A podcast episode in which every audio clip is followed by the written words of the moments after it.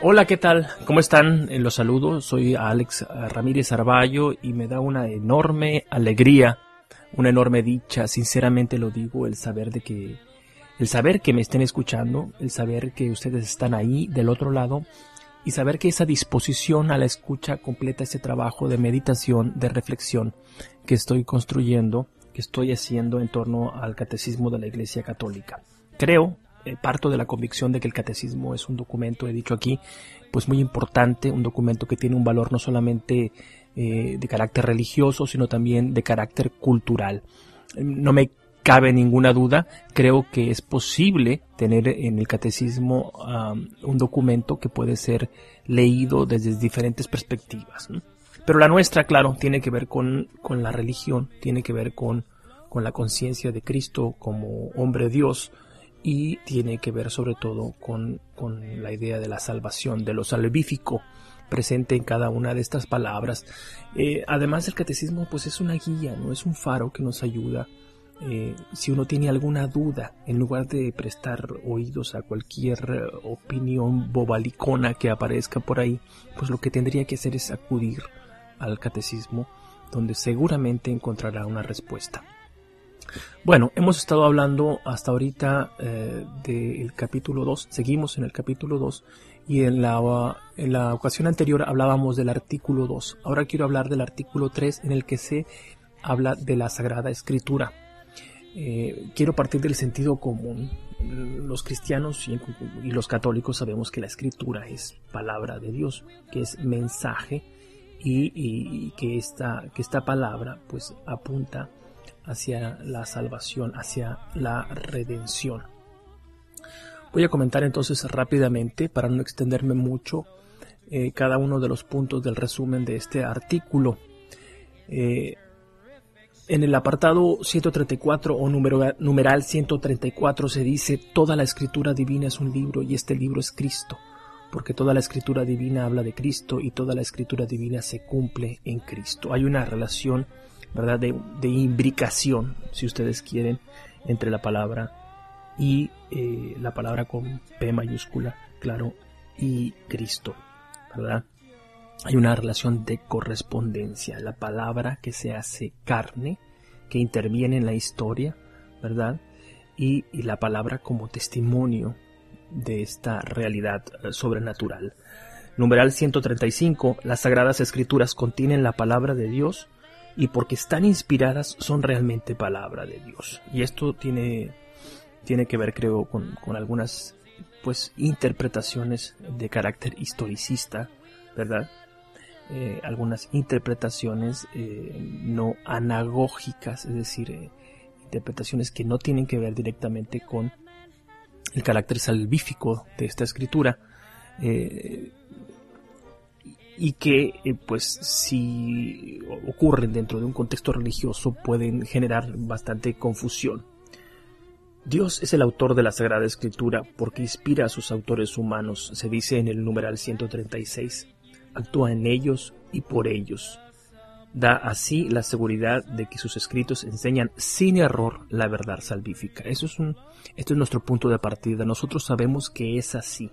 Nosotros estamos seguros de este contenido perfecto, preciso, ¿verdad? Y completo que se encuentra en eh, las Sagradas Escrituras. Ahora bien, si tenemos un, texto, eh, necesitamos también un, una interpretación. Necesitamos eh, tener la certeza de que estamos interpretando correctamente este texto. Y esto nos lleva al numeral 137, donde se dice, la interpretación de las escrituras inspiradas debe estar sobre todo atenta a lo que Dios quiere revelar por medio de los autores sagrados para nuestra salvación. Y esto nos habla pues de la intencionalidad divina. ¿Ya? Y también mm, se me ocurre a mí en este momento que esto nos obliga a pensar en la interpretación de las Sagradas Escrituras como una interpretación necesariamente eh, colegiada y una interpretación que ocurre en el seno de una tradición determinada. Lo decíamos, creo que en el podcast anterior, si no existe, ¿verdad?, esta disposición a la, interpretación colegiada, eh, existe sí el riesgo enorme de cometer grandes eh, disparates. La persona como interpretante o como intérprete, ¿verdad? Eh, es un ser muy desprovisto, ¿ya? No tiene este, y perdonen la expresión en, inglés, el background, ¿no? No tiene la experiencia, pues, no tiene este trasfondo eh, cultural representado por, por, por la iglesia como institución tradicional. Numeral 138. La Iglesia recibe y venera como inspirados los 46 libros del Antiguo Testamento y los 27 del, Nuevo. Eh, y hay que considerar que en el centro, ¿verdad?, de las Sagradas Escrituras, la Iglesia pondera eh, muy especialmente a los cuatro evangelios, porque los cuatro evangelios son, digamos, la culminación, ¿no? de, todo este proceso de, revelación paulatina, decíamos, de, revelación, ¿verdad? Histórica que va apuntando hacia una persona, que es la persona de Cristo, ¿no? Lo que se incluye en el Antiguo Testamento, los la historia de Israel, eh, los, los profetas, claro, apuntando a, a la realidad mesiánica los profetas que concluyen con, Juan, ¿no? Y, después la irrupción maravillosa, ¿verdad? De eh, Jesucristo, la, irrupción en la historia de Dios, la voz de Dios encarnada, humanizada.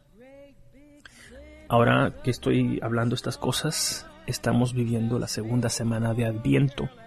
Hoy es el día 6 de diciembre del año de 2010 y qué bien haríamos todos nosotros en reflexionar eh, en este tiempo de espera, en reflexionar en, este eh, proceso, ¿verdad? Que, podemos nosotros reconocer en, las Sagradas Escrituras, este proceso de paulatina eh, revelación, de paulatina develación, de este mostrarse poco a poco de la realidad trascendente y cómo el hombre pues va teniendo conciencia de este diálogo, ¿verdad?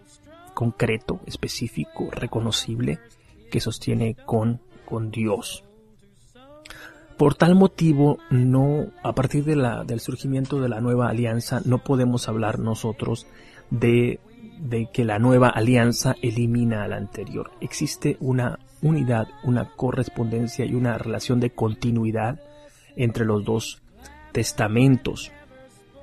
El Antiguo Testamento eh, es una anticipación, es una preparación, si se quiere, del, Nuevo Testamento. Y este Nuevo Testamento pues representa, decía yo hace unos minutos, la culminación.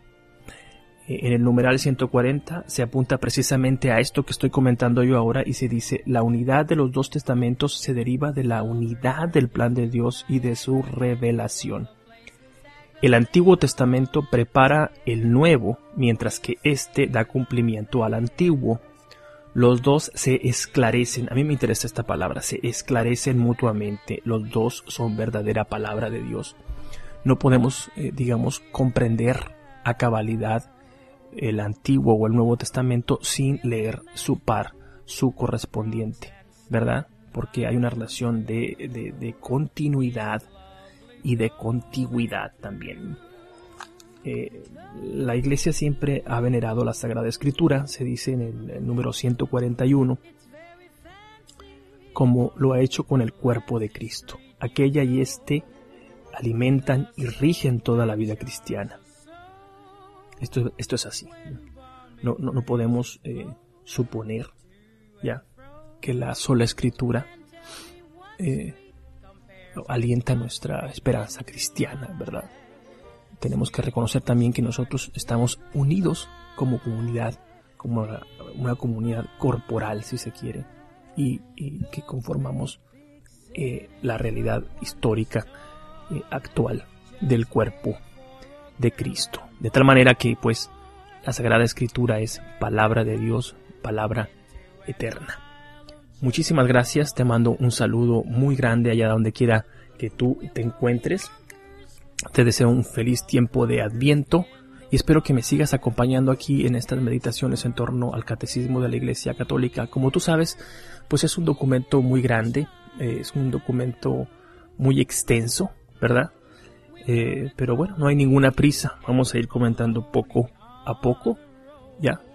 Eh, vamos a ir deteniéndonos en aquellos puntos que resulten particularmente, si no atractivos, al menos interesantes o quizás hasta polémicos. Vamos pues reconociendo la verdad de nuestra iglesia, la verdad de nuestra fe, y creo que en el conocimiento de la misma, creo que en el conocimiento de ella nosotros tenemos un, valor enorme, una gran riqueza, un tesoro. Que tengas un buen día y te deseo una excelente semana. Te abraza con mucho cariño y con mucho respeto Alejandro Ramírez Arballo. Hasta pronto. Manhattan into an Isle of Joy.